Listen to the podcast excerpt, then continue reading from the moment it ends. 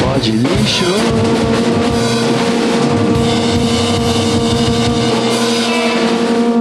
Fala fã de música, tudo bom? Bom dia, boa tarde, boa noite, bom momento. Hoje, começando mais uma semana de quarentena, estamos inaugurando uma possível série de entrevistas que eu estou fazendo pela internet aí com artistas, agentes culturais, e o que mais dá na minha telha. Uma série de entrevistas pela internet, que é uma novidade aqui pro podcast.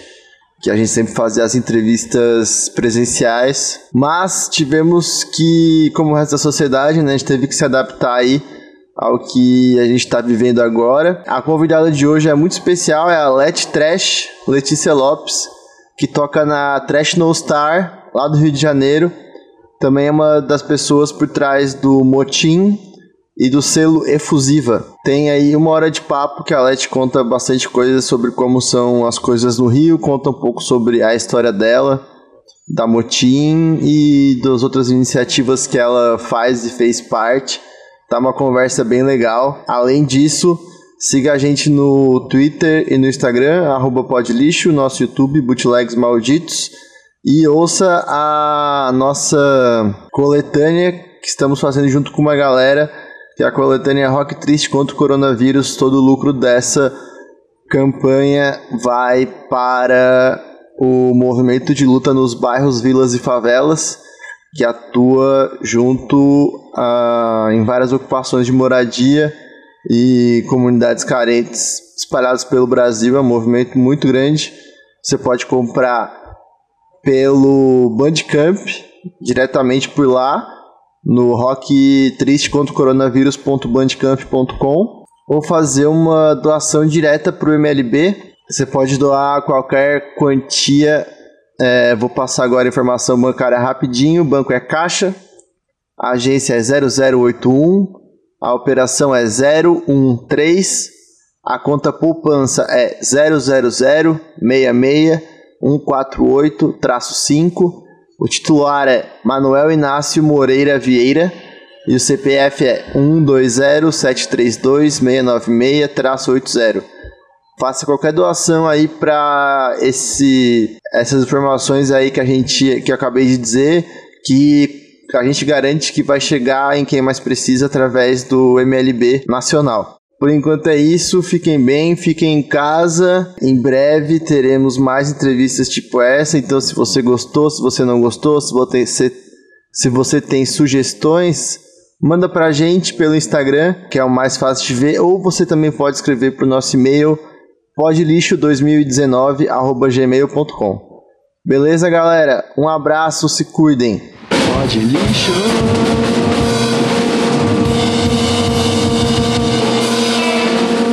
Bom dia, bom momento, boa noite, fã de música. Tô aqui dia 9 de abril, 10 e 15 na frente do meu computador. É o meu, acho que quase trigésimo dia de quarentena já, tentando manter vocês entretidos hoje. Eu tô com uma convidada muito especial, diretamente do Rio de Janeiro, via Skype. É a Letícia Lopes, Let Trash, é isso? Isso. Oi, oi. Olá, todo mundo. Se apresente pro fã de música aí, diz o que, que você faz da vida, você toca algum instrumento, desde quando você toca um instrumento, quem é você, onde é que você mora? Eita, me ajuda a me organizar, porque eu vou ficar muito louca nessas ideias falando tudo ao mesmo tempo. Demorou. Vamos lá, vamos. É, boa noite, não sei que horário que você vai passar isso, mas eu sou Letícia, eu toco guitarra, eu toco baixo. Eu atualmente estou com dois projetos de música. Um é a Trash No Star, que já existe desde 2010. E a Errática, que eu toco com duas amigas minhas que são sócias lá da Motim. Uma pergunta para começar, assim, como a gente acaba sempre falando com, com quem está muito envolvido no Faça Você Mesmo, às vezes no punk, às vezes nessa maneira de fazer as coisas assim mais independente, né? Queria saber como é que tu é, teve contato com essa maneira de fazer? Isso é uma coisa que está presente no teu trabalho? É, então, como é, eu e Felipe, a gente é da Baixada Fluminense, né? A gente. Não só porque a gente mora na Baixada, mas porque também a gente nunca teve muita grana para fazer muita coisa, para comprar equipamento. Então, desde quando a gente era adolescente, é, tudo que a gente conseguia fazer para se movimentar sempre foi muito é, por conta de um apoio de, de, de, muita gente, sabe? De muitos amigos. Nunca deu pra gente, tipo, é, gravar alguma coisa, organizar algum evento sem a ajuda de, de um coletivo. Então, todas as nossas ações sempre foram muito coletivas e de, enquanto a gente fazia, a gente foi entendendo que, a, que essa acabava sendo uma postura punk, né? Muito punk. A gente não usava rebite, a gente não estava na lata, mas a forma que a gente fazia, que a gente se apoiava, é totalmente faça você mesmo, né? E a gente é, a gente não pesquisou sobre para fazer, né? A gente começou fazendo e depois percebeu que essa era uma forma que já existia, né? Que em outros lugares já se fazia e é o que a gente consegue fazer até hoje, inclusive. E foi onde exatamente que vocês começaram? Você falou Baixada, tem algum lugar específico? É, a gente é de Nilópolis, né? É, na época a gente estava meio que se distanciando do, do rolê aqui de, de música independente da, de Nilópolis, da nossa cidade. E a gente começou a, a, andar muito por São João de Meriti, que era o, o, o lugar que a gente acabou conhecendo algumas pessoas do nosso selo antigo, que a gente era da transfusão. Uhum. E foi ali que a gente meio que se reencontrou, né? A gente se esbarrou num evento aleatório de Mesquita, a gente conheceu primeiro o Leandro, e no mesmo esquema, a gente ensaiava na nossa casa, a gente não tinha evento, a gente promovia nossos próprios eventos, e foi meio junto com, com o surgimento do selo também, da transfusão na época. Que foi, que ano você lembra que foi isso? Nossa, sei lá, tem muito tempo, tem uns 20, não sei. 2005? Tem, não, tem uns 20 anos isso. Talvez, acho que sim uns 18 anos, 17, sei lá. Eu não sei muito bem a data exata, mas tem muito tempo atrás. E aí isso foi alguns bons anos antes da Trash No Star, né? É, na época a gente tinha uma banda chamada... Eu tocava numa banda chamada Rosemary Skin. E aí o Leandro ficava bateria. Depois a gente terminou essa banda e montou uma outra chamada Tratamento Experimental. E assim, só que ao, ao, longo disso tudo, de toda essa história musical, hum, a gente sempre parava por causa de alguma, tipo, eu e Felipe a gente começou a namorar, né? E logo depois a gente já engravidou do Nicolas. E essa história de banda, de selo, de trabalho cultural sempre está intercalando com essas pausas para ter filho e licença maternidade, hum. licença paternidade, depois volta de novo, né? Entendi. né? Porque a gente teve Nicolas, a gente tem três. Tem três filhos? É. Eita, família grande. Sim, e daí a gente primeiro nasceu o Nicolas, ele tem 15 anos agora, e aí a gente parou um pouquinho. Aí depois de uns dois anos veio o Pablo e a gente parou de novo. E aí quando a gente começou a engatar de novo e para tentar gravar o disco até, né, que é esse nosso último disco, eu engravidei da Helena. E aí a gente parou de novo. Isso foi há quanto tempo? A Helena foi há quatro anos atrás. Cinco anos. Eita, e algum deles já toca? Não, o Pablo tenta tocar bateria, só que a gente acabou roubando a bateria dele para levar pro motim e ele parou. mas, agora uma amiga já doou a bateria dela e a gente trouxe a bateria dele de volta e ele começou de novo a tocar bateria. A Helena fala que vai ser tecladista, apesar de a gente não ter teclado. e o Nicolas já tentou tocar guitarra, parou, mas agora eu acho que ele vai voltar. Ele ia voltar agora, ele ia fazer aula mesmo, de verdade. Só que aí com essa história toda de quarentena, ficou para depois. E como é que é isso de ter uma família e ter banda e ter, ter selo e, e, e, tudo isso junto ao mesmo tempo? Ah, pois é, eu sempre digo que isso só funciona porque a gente é real uma família mesmo, assim, sabe? Não tem, a gente tenta desconstruir esse padrão de família, né? A família tradicional brasileira, que a mulher é aquela que fica em casa, que cuida e o marido trabalha. E a gente só consegue tocar porque a gente realmente se divide nas nossas funções, é, porque a gente acredita nisso, a gente gosta de fazer. E agora também porque as crianças estão mais crescidas, né? E tal. Apesar de que quando a gente abriu, quando eu comecei a trabalhar no Motim, né? Que eu abri com a Amanda, a Helena era recém-nascida, mas aí a gente colocava ela no sling e ia trabalhar, assim. Mas tudo só funciona porque a gente é muito parceiro e porque a gente tem uma rede de apoio muito forte, sabe? Uhum. Eu não sei se eu não tivesse essa rede de apoio, se eu conseguiria. Uhum. Essa rede de apoio que você fala é os amigos é. e o pessoal da, é. digamos, da cena, alguma coisa nesse também, sentido? Também, também. Sim, tem a nossa família, né? A gente uhum. tem essa sorte de ter uma família muito estruturada. Minha mãe, a mãe do Felipe, né? É, minhas sobrinhas, enfim, tem, né, tem a nossa família que apoia e tem as minhas, as nossas amigas que também apoiam muito, assim. É uma coisa que a gente conseguiu construir o Motim, que é não só dizer que acolhe, mas acolher de verdade, assim. Tanto que eu sempre fui trabalhar com a Helena, o Felipe sempre estava lá, é, e, e, tem, tinha uma amiga que conseguiu um abafador de ouvido, né, para ela não ter problema com de estar ali naquele, naquele meio de barulho e tal. E era para todo mundo, assim. Tem a Bonnie, que é nossa sócia lá no Mutim, que também é materna. E tem várias fotinhas lá do Francisco, da Helena, eles bebezinhos, sabe? Interagindo com todo mundo. E é por causa desse acolhimento que a gente consegue fazer. E já que você falou do motim, é, você pode explicar para o fã de música que nunca ouviu falar no motim, não sabe do que se trata, o que, que é, desde quando que vocês estão fazendo o que vocês estão fazendo, o que, que vocês fazem? Ah, beleza. Então, é, antes da Motim abrir, a gente tinha um, uma coletiva é, focada. A, a primeira ideia do coletivo é unir meninas para formar banda, né? E a gente até que conseguiu, a gente se reunia num, outro espaço. Só que a gente chegou num momento que a gente não estava conseguindo circular aqui na cidade do Rio de Janeiro, né? Não tinha aqui no Rio.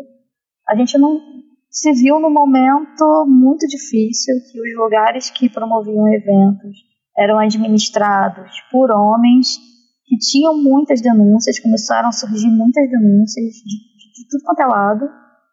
E a gente não, não queria só juntar para fazer música, né? A gente sempre toca música, mas sempre de mãos dadas com o que a gente acredita mesmo, do que seja é, viver em sociedade de forma honesta, assim, sabe? A gente era um coletivo feminista é, e a gente se viu nesse, assim, fazia qualquer coisa, qualquer evento, é, estava ficando assim impraticável. E aí acabou que o coletivo é, se desfez. Nesse sentido, assim, que vocês eram feministas e e estavam fazendo eventos com pessoas que não tinham essa postura?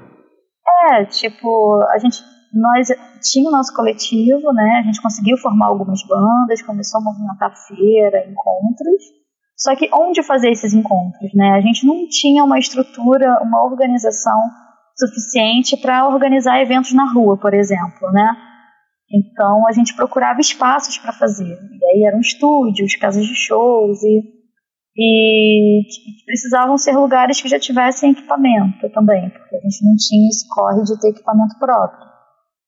E aí esses lugares que a gente é, frequentava para fazer, fazer os eventos começaram a, tipo, não os lugares em si, mas as pessoas que administravam começaram a ter, a ter muita denúncia, sabe? É, contra esses meninos, é, denúncia de estupro, machismo, é, violência doméstica. E a gente se viu num momento que não tinha mais onde fazer, sabe? Uhum. E acabou que. Vocês resolveram parar de fazer evento com essa galera porque vocês não se sentiam seguras? É, a gente não se sentia segura, não tinha diálogo, né? Porque também a gente não vamos também dizer que a gente não tentou conversar, né? É, tentou sim um diálogo, tentou trocar uma ideia, mas nem todo menino está muito disposto, né, a desconstruir, né, a rever privilégio, a entender qual a, qual a, a posição dele nesse nesse mundo, nessa sociedade, né? É, e aí acabou que esse coletivo se desfez em algum momento, porque a gente estava lidando mais com tretas do que com produção artística em si. E aí um dia a Amanda Hawk, que é da Ostra Brains, né, ela me mandou uma mensagem no WhatsApp, falou que estava procurando imóveis para abrir um ponto cultural independente só para mulheres, assim. E foi no momento que eu tinha acabado de ser mandada embora, eu estava de licença maternidade da Helena. A minha chefe falou que assim que acabasse a licença ia me mandar embora. E eu falei para falei para Amanda, olha, pode contar comigo. Eu vou pegar toda a minha indenização, a gente eu vou investir em equipamento. E esse foi o acordo inicial. Ela ia entrar com o lugar, né? Ela fez o, o contrato com a imobiliária, com decoração, e eu entrava com o estúdio, com equipamento. E aí surgiu a Motim. Isso foi em que ano? 2016. 2016. E esse primeiro endereço ficava onde? Como é que ele era? Ficava essa, lá, essa na, casa? ficava na Leandro Martins, que é uma rua paralela a Marechal Floriano, no centro do Rio. Para quem, sei lá, tá ouvindo isso no interior do Paraná, que nunca foi pro Rio, como é que é o centro do Rio, assim, para quem não conhece? É, a gente, essa localização, essa primeira sala, era no centro do Rio, só que era num centro um pouco mais afastado, mais para perto do porto, sabe? Mais para perto ali da Praça Mauá.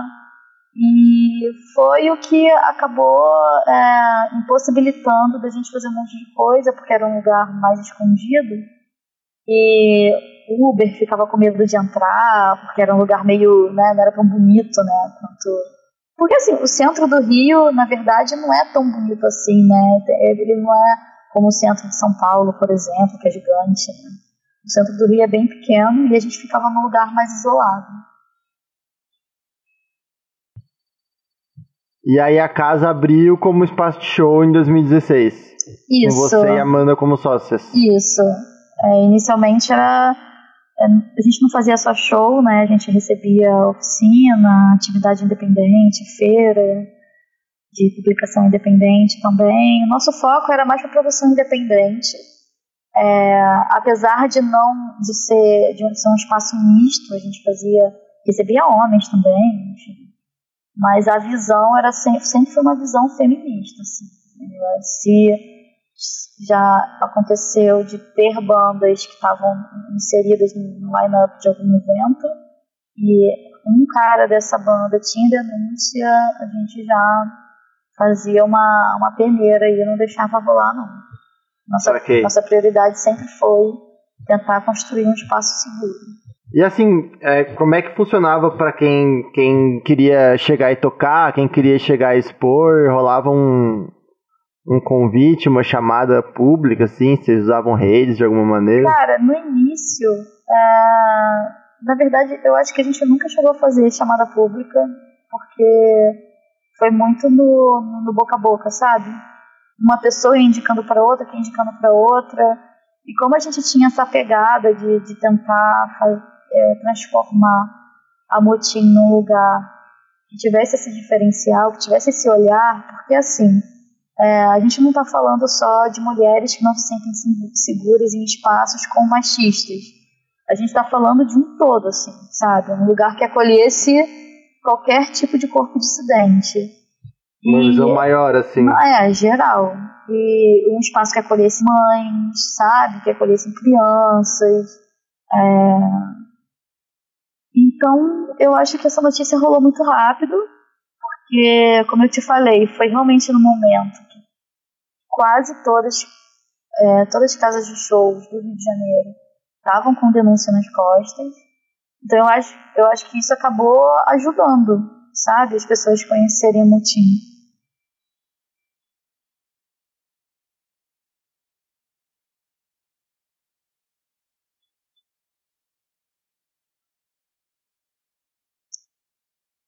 É, não, não éramos as únicas na época, não. Se eu não me engano, a Casa Nem, eu tinha a Casa Nem, e depois a Chia transformou em Casa Nuvem, se eu não me engano.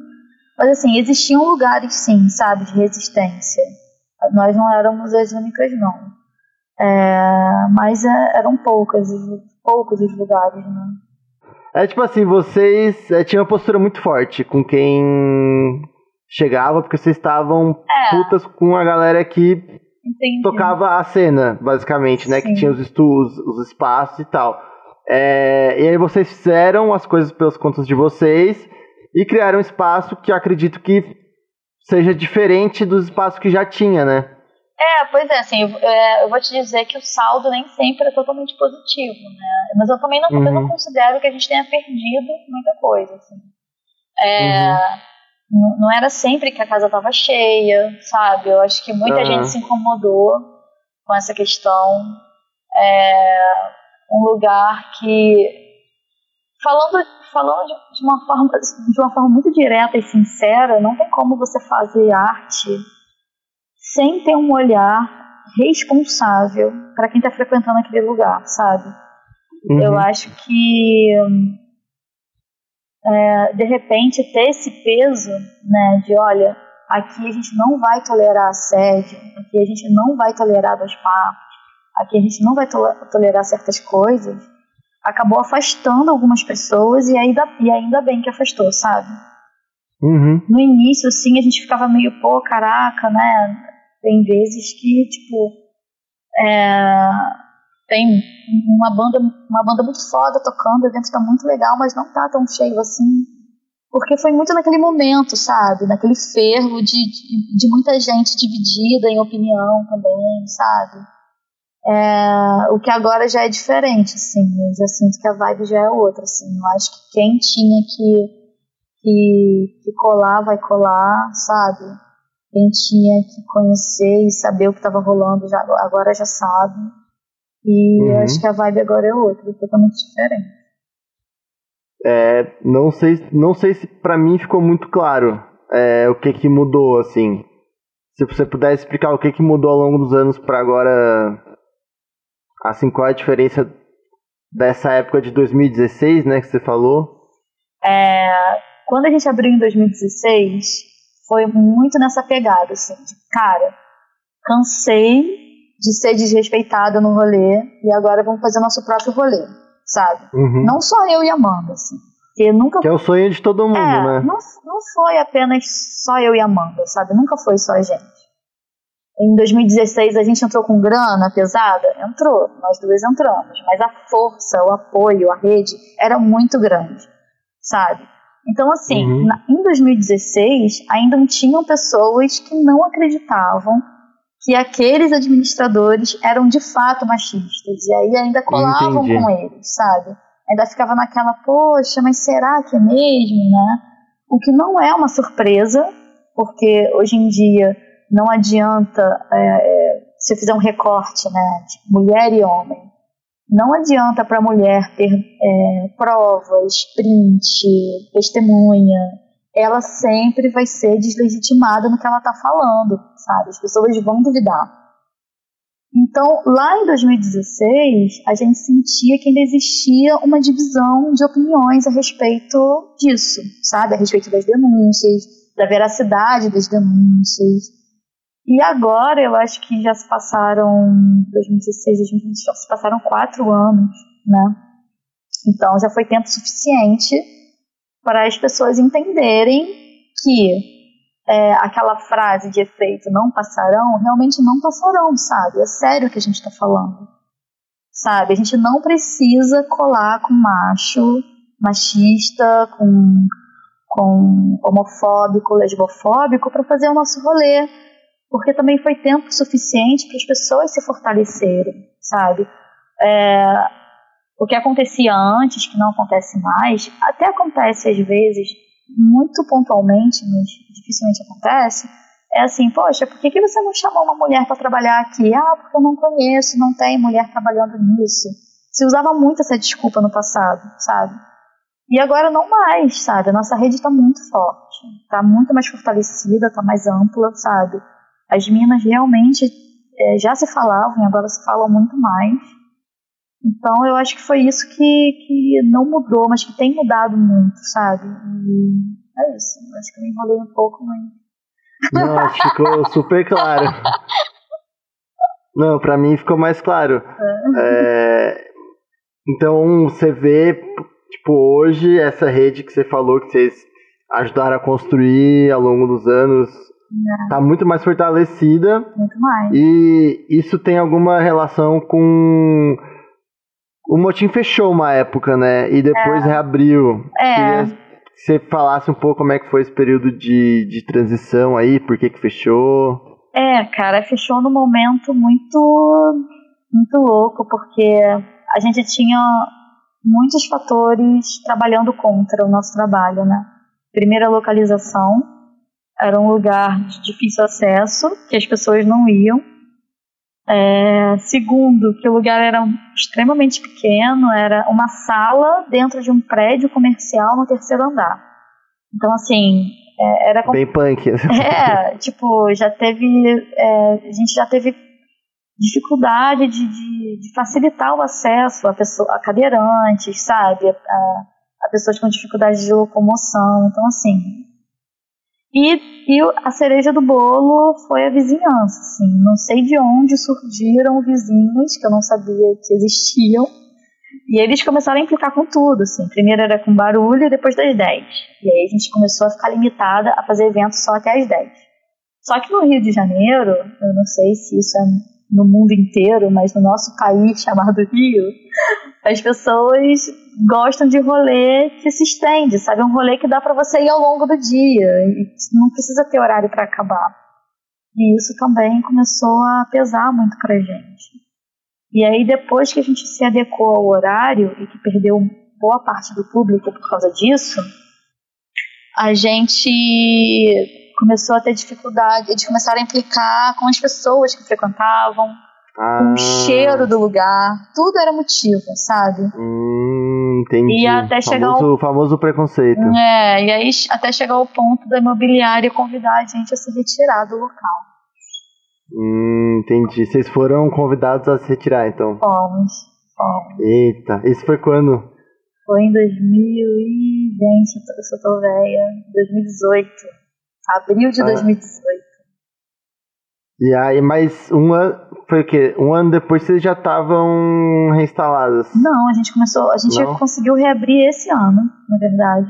Porque... Ah, é que eu lembro que teve uma vaquinha no passado. Sim, e aí a gente começou a procurar imóvel. E aí Uhum. o coletivo cresceu. Chegou a ter 10 mulheres no coletivo.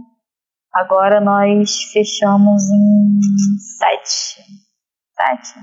7 ou 8. Enfim. Mas aí a gente ficou procurando imóvel, aí pensamos na vaquinha para poder abrir num lugar maior, mais estruturado. A vaquinha rolou. Depois que a gente conseguiu bater a meta da vaquinha, a gente ficou penando muitos meses para conseguir um lugar que não estivesse caindo aos pedaços ou que não fosse 10 mil o aluguel. E agora a gente conseguiu. E finalmente, quando a gente conseguiu, eh, a gente reabriu, fizemos dois eventos.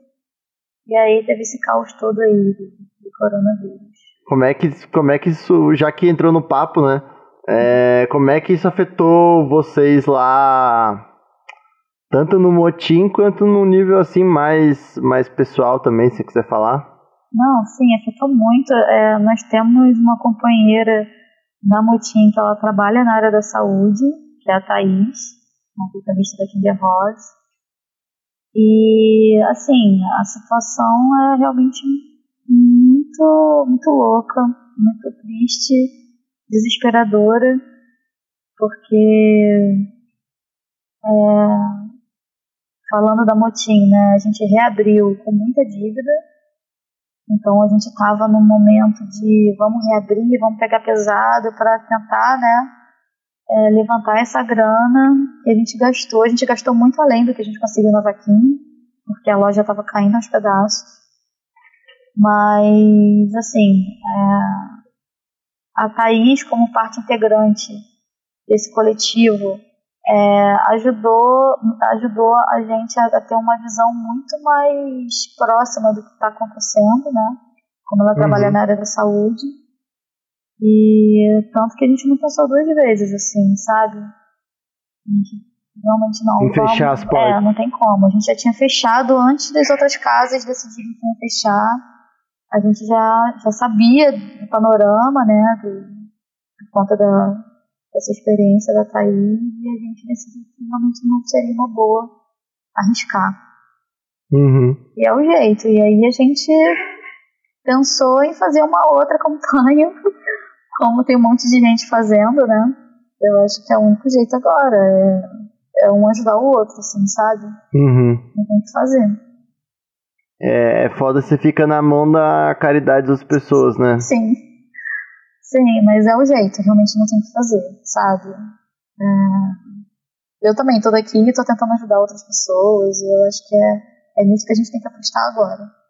Enquanto isso, vai rolando. Ninguém vai parar de cobrar aluguel, ninguém vai parar de cobrar conta de água, luz, é, internet, né? É. A gente conseguiu um, negociar com a imobiliária, mas a gente continua tendo que pagar as taxas que não são baixas, sabe? Uhum. É, luz vai ter que continuar pagando, mas tudo bem, tá fechado, então não vai, né, não vai vir tão alto. Uhum. Mas é, o que mais pesou foi o que a gente tirou do nosso bolso para investir, achando que a gente conseguiria. A gente fez um planejamento aí, né? De seis meses a um ano para conseguir é, retornar o que a gente investiu. Mas paciência, vai ter que esperar mesmo, sabe? Agora é só. A campanha é só para conseguir fechar, pagar os boletos no final do mês. Para manter só. Só para manter, para a gente ter um lugar para uhum. voltar quando tudo isso passar. E quem quiser ajudar a Motinha a se manter na pandemia, como é que pode fazer? a gente abriu uma campanha no abacaxi. É, quando publicar essa entrevista, você vai colocar um textinho, né? Alguma coisa? Sim, Aí eu te passo o link. É, é, pode, é, a gente abriu na plataforma Abacaxi e a gente fez um, um esquema de venda antecipada de serviços e produtos, sabe? Uhum a pessoa pode, hum, cada sócia está oferecendo o que pode fazer. Eu ofereci aula de guitarra e baixo. É, a Marcele ofereceu aula de crochê. A Roberta ofereceu sessão fotográfica e produtos naturais que ela faz em casa. É, a Hanna ofereceu arte, né? Ela faz arte de, enfim, E muitas pessoas, muitos parceiros e parceiras ofereceram também serviços. A Deb, da banda Def, ofereceu. Está oferecendo um workshop de mixagem e masterização. Uhum. É, o Ernesto, que gravou o CD da Tuíra, que era do Parte Cinza, você conhece ele, Ernesto? Não conheço, não. Enfim, ele ofereceu um, horas de gravação para bandas.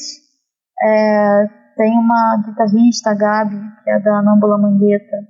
Ela ofereceu aula online de guitarra também. Então, assim, é, a, o Clebinho da Oxente acabou de oferecer um kit de, de produtos da Oxente Records. Então a galera ainda tá é. vendo como é que consegue ajudar. Sim, entendeu? Quem não tá conseguindo ajudar com grana, tá oferecendo produto ou serviço pra gente incluir na nossa campanha. E é uhum. isso, a gente está antecipando venda de ingresso, sabe? É, uhum. Venda de evento, quer fazer um evento com 30 convidados, enfim. É... E só para quem está em casa assim, ter uma noção, acho que a gente não falou disso assim.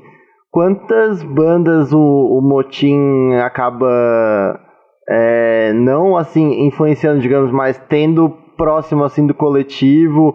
Quantos artistas assim tão tão engajados com a Motim de 2016 até agora, assim, tem como dar uma ideia? Nossa. Ou bandas que estão nativa agora ou tiveram nativa recentemente? Nossa, mas é muita banda, é muita banda, muita banda. Assim, é como eu te falei lá no início, né? Como a Motim abriu naquele contexto de é, ser um lugar que tentasse pelo menos promover um espaço seguro para todo mundo, para artista, para público, a gente conseguiu abraçar não só as nossas bandas, o nosso selo da Efusiva, né? Não é, a gente saiu do, do da bolha, não, não eram só feministas e pessoas né, militantes e tal, mas eram, eram bandas, outras pessoas, outras artistas que também não concordavam com aquilo, que também se sentiam é, se sentiam incomodados e que também precisavam de um lugar assim, sabe? Então assim, teve é muita gente, é muita banda. É um negócio que saiu assim do, é. do rock, digamos assim. É, não é, é exatamente. Não é só punk rock que a gente tá falando, sabe? Uhum. A gente tá falando de uma galera que quer realmente apostar em novas formas de fazer, sabe? É, se você quiser falar um pouco da, da Efusiva, acho que você não falou como é que começou, foi, foi uma necessidade de é, de publicar as músicas? Como é que foi essa ideia? É, a Efusiva surgiu em 2015, dezembro de 2015, e a Motinha abriu em 2016.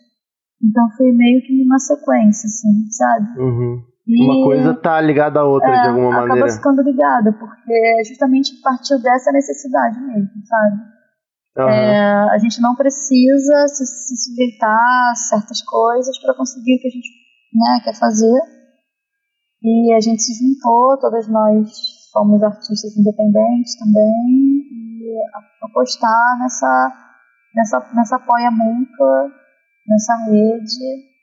E agora com a, com a quarentena, a gente criou um projeto chamado Efusiva Se Toca, e cada uhum. artista do selo toca um cover de outra banda, que é Companheira uhum. de Cast. E tem rolado todas quartas e sextas-feiras no, no IGTV e no nosso canal do YouTube.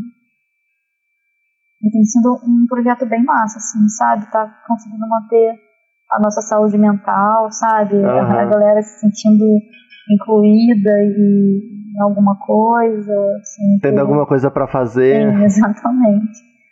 Tem funcionado bem, assim. Pra, pra tu, assim, que, que tá por trás de um, de um selo independente. Queria que você falasse qual a importância de estar tá em contato com pessoas de outros lugares uhum. é, e como é que tu faz isso? Como a gente tem um selo independente, né, e a gente sempre trabalha na questão do, do de, nessa troca, né, nesse, nesse apoio, é, que vem muito da, da história do punk, né, é, é o que a gente tem feito, assim, sabe? A gente tem, eu, hoje em dia eu tenho um contato, eu acho que em, todos os, se não em todos, mas em muitos estados no, no Brasil. E, e, é isso, a gente tenta é, fazer essa troca, esse intercâmbio, a gente e sair também um pouco desse eixo Rio-São Paulo, né? De ter contato em Brasília e tal. Uma coisa que me ajudou muito a ampliar essa rede de troca, de apoio, foi eu ter entrado para o Nada Pop, que é um portal de música. Maurício, uhum. inicialmente meu contato com o Maurício era de selo e portal de música, né? Um querido, um cara muito gente fina, que sempre é, abriu portas totalmente para o trabalho de Efusiva. E acabou que ele me convidou para entrar para o Nada Pop, e isso ampliou muito o, o, leque, assim, de todas as formas, assim, sabe? De, uhum. de conhecer outras pessoas, de, de trazer também para o Nada Pop uma outra visão, é, de, de, de, divulgar mais, né, outros tipos de trabalhos e tal. E eu acho meio perdido a resposta. É... Não, você estava falando como é que você conheceu toda essa galera do Brasil, né? Ah, sim, eu conheci com, com aí, tocando. É, na verdade, assim, tocando. eu conheci essa galera tocando, né? De ter a banda. E ter uma banda uhum. facilita muito essa troca. Né? E da gente ir para outro estado e se hospeda na casa de quem está produzindo o evento, ou de uma banda que também vai tocar no evento.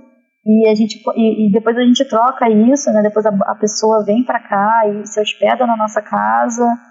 E eu, eu acho que essa troca é muito importante porque é caro viajar, né? Circular pelo Brasil é caro. É, e a gente fazendo isso, a gente acaba é, encurtando, né? E, e barateando também esse boleto. E como é que assim, acho que a, a, o X da minha questão é como é que você acha essas pessoas, é, tendo em vista já que elas são bem importantes para que tudo aconteça, né? Ter alguém na cidade para te receber, para tu dormir na casa dessa pessoa e tal. Me, meio que eu percebo que é assim que as bandas que eu converso sempre dão esse jeito, assim. É, como é que uma pessoa que tá ouvindo isso mora lá no Acre, quer ter uma banda e quer tocar em outras cidades e receber pessoas, assim. O que, que você falaria para essa pessoa? É, por onde ela começa? Hum, é, eu acho que ela pode começar localmente, sabe? É, criar uma rede dentro da cidade dela, de troca, de, de, de né, e produzir os próprios eventos e, e apoiar uma banda apoiando outra banda. E aí começa, porque aí de uma pessoa conhece outra, que conhece outra, sabe? Eu já eu conheci, eu fiz eu fiz amizade com pessoas em Bragança Paulista, porque a menina viu na internet a minha música, né, a banda, e aí gostava, a gente trocou ideia, e eu fui para lá e depois a gente trocou, ela veio para cá também. Na época era framboesa, é, framboesas radioativas, de Bragança Paulista. Então, que assim, da hora. É, então assim, eu acho que para começar, eu acho que é você olhar para o teu local, para onde você tá, sabe? Para você se fortalecer e começar a fazer alguma coisa entre os seus ali, sabe? Uhum. E daí uma coisa vai, já vai chamando outra, né? Porque é, vamos lá, você tem uma banda e aí você precisa mostrar a sua banda, né? Mas aí como é que você vai gravar, né? Como é que você vai ter um material, que, é, que é muito o que a Efusiva faz hoje, né? Uh, o cast da Efusiva, claro, tem bandas que já têm anos de estrada, assim também como tem bandas que estão acabando de começar, que é o que a gente mais aposta, sabe? E aí faz aquele primeiro registro, aquela primeira é, registro fotográfico de áudio, faz um clipe, e aí você já tem o material da sua banda, você joga na internet, procura grupos, e eu acho que é isso, sabe? Uma coisa acaba sendo puxando a outra. E aí, além de tudo isso, você ainda toca numa banda. Queria que você falasse um pouco do da Trash No Star. Eu curto muito tudo que vocês têm gravado, Single Ladies, eu acho um disco muito foda. Ah, obrigada. É, pirei demais no show, o show é muito bom, recomendo quem puder depois da quarentena ir no show da Trash No Star. Mas queria que você falasse como é que começou, é, quais são as inspirações para escrever as músicas. Vamos lá. É, a banda Atrás Não Estar começou em 2010. É, eu e Felipe, a gente já tocava desde a adolescência, né, em outros projetos, a gente sempre teve uma afinidade musical muito boa. E como a gente é, começou a namorar, né, depois foi morar junto, a gente estava muito junto, muito próximo, a gente começou a compor e foi daí que surgiu a Trash Não Estar, né, dessa, dessa nossa união também. É, e a gente sempre foi muito ligado no, no rock and roll aí estadunidense dos anos 90, que é a nossa, acho que, maior influência, que é Sonic Youth, Nirvana, Vaginane, Babies in Toyland, sabe? É, a gente gosta muito desse rock suado, que eu gosto muito de falar. Como é que é o rock suado? O rock... É um rock, é, sei lá, cara, é, a gente se entrega muito no palco, sabe? Hum, a gente gosta muito sei. do que a gente faz. É, aquela, sei lá, aquela urgência, né, de não saber como é que vai ser o amanhã, e aí, pra que perder tempo, né? A gente acaba se entregando mesmo. Uhum. Então essas são as nossas maiores influências, assim, mas como eu estava falando em algum momento que eu esqueci dessa entrevista, é, como a gente é um casal e a banda tá desde 2010 e a gente tenta também não pirar com esse lance de, pô, desde 2010 com banda e a gente não conseguiu fazer tanta coisa assim que a gente gostaria de fazer, né? Porque não teve jeito, a gente teve que dar uma pausa sempre Acho que é outro tempo, né? É, e ok também, sabe? A gente parou de, de pirar com isso também. Mas em algum momento foi uma preocupação. Ah, foi, né? A gente já pensou em acabar com a banda, né? Tipo, chega, né? A gente tá ficando velho, não vai sair. a gente não vai conseguir muito além disso, porque a gente também não tem essa, essa disponibilidade na real, né? Uhum. É, mas aí acabou que o Pedro, o Felipe teve a ideia de chamar o Pedro para entrar pra bateria. E o Felipe falou: Poxa, mesmo que a banda acabe, vamos chamar um baterista só pra pelo menos gravar, né? A gente já tem essas músicas prontas há cinco anos, sabe? Aham. Vamos pelo menos gravar. E aí quando o Pedro entrou, começou a dar aquele fogo no rabo de novo. e a gente falou, ah vamos, ah, vamos comprar uns cabos novos, comprar uns pedais novos, vamos ver, né, e tal. E acabou que começou, e aí quando, quando a gente anunciou que o Pedro entrou pra banda, aí começaram a surgir os convites, né, a galera, pô, vocês voltaram e tal, e ah, o Pedro entrou e ele tava contabilizando lá, aquele tipo, caralho, ele tocou, fez não sei quantos shows aí com a Trash só em um ano de banda, sabe? E Caralho. a gente começou a tocar muito desesperadamente, assim, direto, assim. Vocês ficaram quanto tempo parados assim, sem tocar? Foi uns quatro, uns, eu acho que foi uns três anos parados. E vocês voltaram quando? A gente voltou no em 2019, 18, 2018, dezembro de 2018. Foi o nosso primeiro show com o Pedro. E aí a gente não parou mais, a gente veio direto fazendo show. E vocês é, tocaram por onde já? Porque você falou que você, você conhece gente pelo Brasil inteiro. É, a gente toca muito em São Paulo e no Rio. Assim, pra, né? Os shows que a gente fez foram em São Paulo, Rio, fizemos em Juiz de Fora e Brasília. Desde, desde que o Pedro entrou. Isso de 2018 pra cá. É, E tudo no esquema. Vai, entra num carro, vai até a cidade, toca, dorme e vai embora. É. E isso porque, na verdade, o Pedro entrou pra gente gravar o disco. A gente não ia fazer show, sabe? Era Uhum. só pra gravar o disco. E até agora a gente não conseguiu. Saquei. Vocês vocês estão segurando o menino lá. Ai, cacete, sim. Mas a gente vai conseguir agora. Agora vai, cara. Vai rolar. Esse ano Mas vai rolar. quando, quando terminar, vai, vai voltar a acabar? Não, quando acho que agora não termina mais, não. Não, acho que não, né? Acho que agora já, já era. E, e esse disco tem toda uma, uma lenda por trás dele no, no underground e tal. Que ele tá sendo gravado há mi- milênios e tudo mais. e se eu pudesse adiantar alguma coisa para pro fã de música. É, então, a gente tinha, a gente tinha começado a gravar com a outra bate- baterista ainda, com a Lúcia. E ela começou a gravar as baterias. E aí ela saiu da banda, e aí foi quando a gente terminou também, saiu do selo, e aí parou, parou tudo e tal.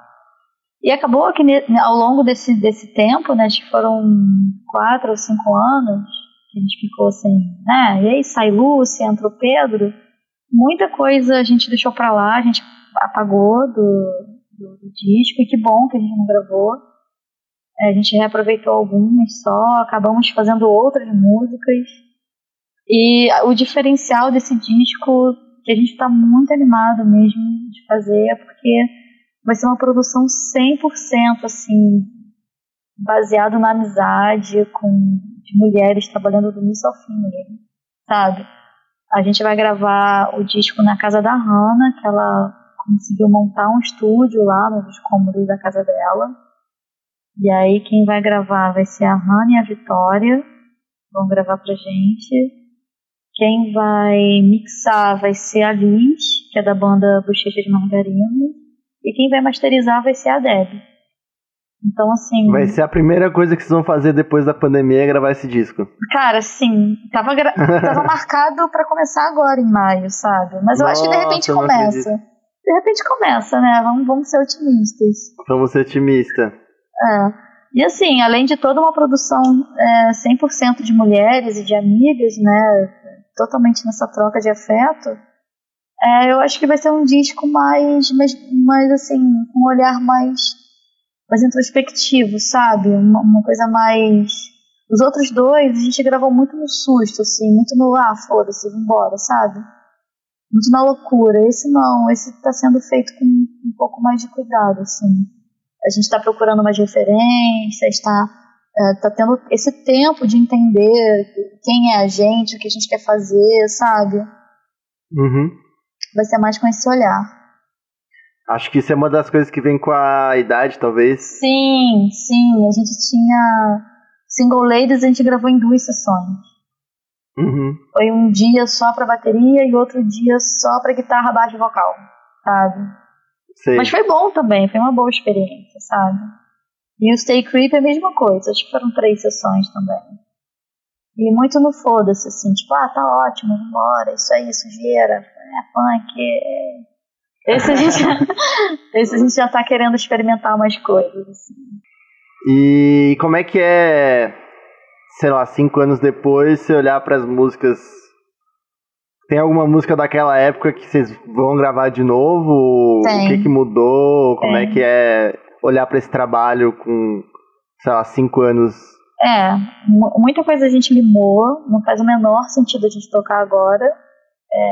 Tipo, por causa de letras, assim, você fala? Eu acho que é muita coisa que se perdeu, assim, que, sei lá, é porque aquilo. Não faz mais sentido. É, porque há cinco anos atrás a gente tava nesse ritmo de vamos fazer de qualquer jeito, sabe? Então, tinham músicas ali que, tipo, nem não tem na- nada a ver com a gente, sabe? E que bom que a gente não gravou. Eu fico pensando que seria muito bom a gente não ter gravado. Porque eu acho que seria um disco que não ia fazer muito sentido, ia ser meio louco, assim. Ia ter uma identidade, sabe? Uma cara nossa. Mas tem, tem músicas que a gente vai manter, sim. Algumas músicas a gente manteve, mas é, ao longo desse, desse período aí com Pedro, tocando em outros lugares, tendo um outro olhar para nossa música, a gente, a gente acabou compondo, compondo outras, assim, que fazem muito mais sentido pra gente agora. Assim, com um certo otimismo, a gente consegue esperar esse disco pro, pra esse ano ainda. Ah, por favor, tem que ter. Vai sim, vai rolar. Eu acho que assim que for que alguém falasse, sei lá, assim que o Vic Soul disser. É porque assim, cara, é, olhando para toda essa, essa conjuntura e todo esse contexto de pandemia, eu acho que esse ano de 2020 talvez não seja um ano que a gente consiga ficar em paz com isso, sabe? Eu acho que Uhum. É, eu tô prevendo é, eu tô prevendo que vão ter esses momentos de libera, mas daqui a pouco prende de novo, sabe? Eu acho que vai ficar muito nessa. Então, assim, quando a gente sentir que, que dá pra gente se encontrar, pra pelo menos conseguir começar a fazer, eu acho que vai rolar. Mas se também não rolar pra esse ano, tudo bem, paciência. Sabe? Deixa pro ano que vem. Mas o disco tá pronto, assim, na nossa cabeça. Ah, que da hora. Ah, a parte mais difícil, né? É. É, tanta gente aí com os estúdios mais foda do mundo que não tem nada pra dizer. Pois é, o disco tá pronto na nossa cabeça, pelo menos. Mas é bom, a gente vai aproveitar esse período para ver arte, pensar em algumas estratégias de divulgação. A gente vai pensando outras coisas, né? Uhum. E é, falando de, de pandemia, vai um pouco pra, pra é, o fã de música saber o período que a gente tá passando. Vai que ele tá ouvindo isso em 2021, 2027, não sei. É, você aí no futuro, a gente teve essa pandemia. E ninguém, ninguém sabe como é que vai ser a vida daqui pra frente, né? Pra, ainda mais pra quem. artista que vive muito de bilheteria. Não vive de bilheteria, né? Mas pra quem tem banda independente assim, a grana que mais entra é a grana de camiseta e de show que vende camiseta, Sim, né? sim. É, como é que. O que, que você tem assim de, de panorama? O que, que você vê daí? É, você consegue imaginar alguma situação? Tipo, nesses. Vai que tem esses períodos de abre e fecha. O motinho vai abrir pra fazer show pra caralho enquanto pode, e aí depois parar. Tem alguma ideia nesse sentido? Do que fazer É. assim, daqui, o que esperar daqui pra frente? É, eu acho que o, o que a gente não vai, não vai conseguir fugir é de repensar a forma de se fazer tudo, assim, sabe? A gente tá muito, a gente tá muito cautelosa quanto a isso, assim, como eu já te falei, como a gente tem uma integrante do, do coletivo que a- trabalha na área da saúde, a gente vai ficar muito é, de olho na orientação dela também, sabe? Então, assim, se for seguro para todo mundo, sim, a gente vai reabrir e, cara, vai trabalhar igual uma louca para fazer o máximo que a gente puder fazer E, de repente, nesses momentos que, que, que forem necessários novos isolamentos, a gente voltar e ficar, né, na nossa de novo, assim. Mas a nossa campanha que está online agora é uma campanha permanente, a gente não, não estabeleceu limite, vai ser um apoia-se para enquanto tudo isso durar, sabe? É, mas é isso, eu acho que acho que está muito no início agora também, né? A gente está desde a gente parou dia 14 de março, se eu não me engano, então não tem nem um mês ainda. Mas é isso, a gente está olhando dia a dia, acompanhando, de olho no que as outras pessoas estão fazendo também, né?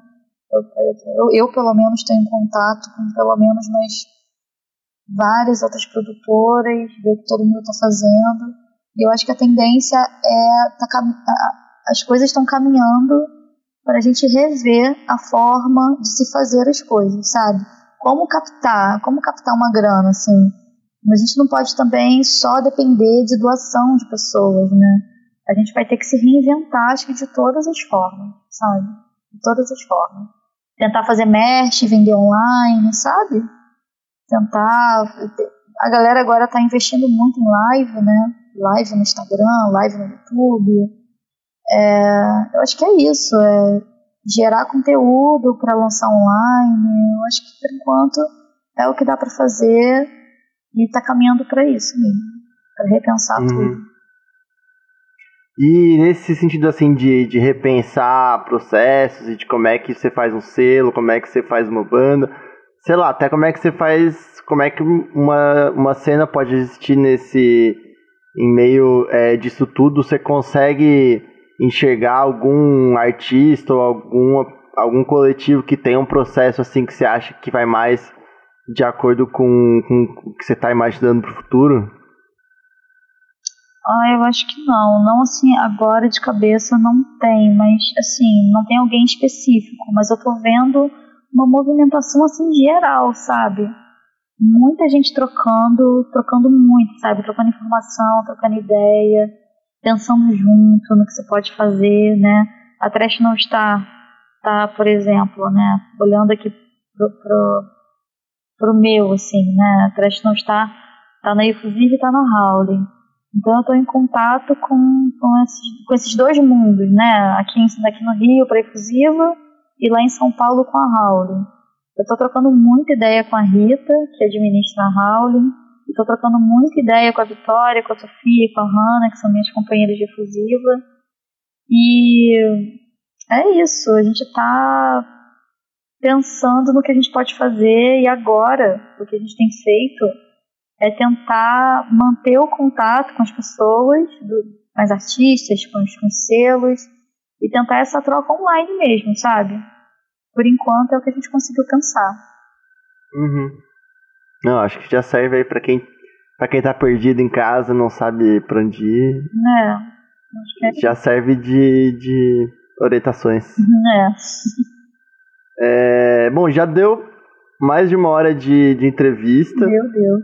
Então, vou pedir para você dar um deixar um recado aí pro fã de música e pro Trash No Star antes de você fazer as propagandas que você tem que fazer. é, não é nem bem propaganda, assim. Eu dar um toque na, na, na galera que eu sei que tá precisando de ajuda, sabe? Que tem campanha aberta.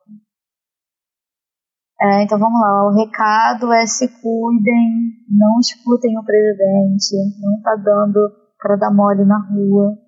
A situação é realmente muito complicada, está muito complicada agora, a gente precisa se cuidar, cuidar de quem está perto. É, e é isso, a quarentena é urgente, é necessária e para a gente tentar pelo menos achatar essa curva, não ver, não ver os nossos entes queridos adoecerem, morrerem. Então, assim, é importante. E é importante também se manter ativa, é, não se desesperar, saber que está todo mundo junto, está todo mundo longe, mas junto, sabe? É, se puder, mantenha contato com suas amigas, com seus familiares, mantenha contato sempre. É, tá difícil agora, mas vai passar. Eu, eu tenho muito otimismo de que vai passar, sabe? É, e é o momento mesmo, é o momento de todo mundo parar, repensar, olhar para dentro de si, é, reavaliar algumas coisas, sem pressa, um dia de cada vez. É, e é isso, assim, a, a, a, aposta muito nessa troca e é isso, gente. Vai dar tudo certo. Tem que dar, né? Bom, perfeito. Eu assino embaixo. Se você quiser falar é, onde é que acha, onde é que te acha, onde é que acha teus bandas, teus projetos e a, qualquer propaganda que você quiser falar, essa é a hora. Tá, vamos lá. Tem no site da Efusiva, www.efusiva.com.br. Ali tem todos os nossos lançamentos, todas as nossas produções tem todas as artistas do, do cast e dentro de cada página de cada artista tem todas as redes sociais dos artistas. É, acompanhem lá o canal do YouTube, o projeto Efusivo Se Toca, está sendo muito legal, está sendo muito maneiro. A gente está fazendo artistas de estilos totalmente diferentes se conversar, se conversarem, sabe, trocarem, tem galera da MPB tocando punk, punk tocando MPB, tá sendo uma troca muito legal, muito divertida. É, fica ligado também nas redes da Mutim, a gente tá tentando se movimentar mesmo que online, daqui a pouco vai ter novidade. falar também da Howling, que é o outro selo da Trash Não Está. É, ainda tá tendo lançamento. Todo, tinha uma galera que tava já tinha o material pronto, né, que a gente vai lançar e tá lançando. Sexta-feira, ah, eu não sei quando é que vai rolar essa entrevista, mas tipo 10 de abril, não sei se vai ou já rolou, enfim. 10 de abril teve lançamento, vai ter da Bioma, vai lançar o Acho single. Já saiu, já saiu. já saiu, já saiu. né? Então vai lá no site da Bioma, o lançamento é massa. E dia 1 de maio vai sair o disco novo delas. É, daqui a pouco, então, enfim, é, se liga aí nas redes sociais que tá tudo certo. É, é lá que o babado tá acontecendo agora. É isso aí. Foi de música. Durmam com essa. Queria agradecer você, Letícia, pelo, pelo tempo, pela disponibilidade. É, queria também deixar as nossas redes sociais. Segue a gente lá no Instagram e no Twitter, arroba podlixo e no YouTube Bootlegs Malditos. É, lá tem.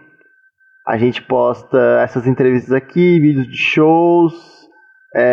Estamos é, terminando também a websérie da Desgraça, que tem mais dois episódios. E é isso aí, fique em casa, se cuide, paz. Tchau, tchau. Dá um tchau aí, foi de tchau, música. Tchau, tchau, gente. Pode lixo.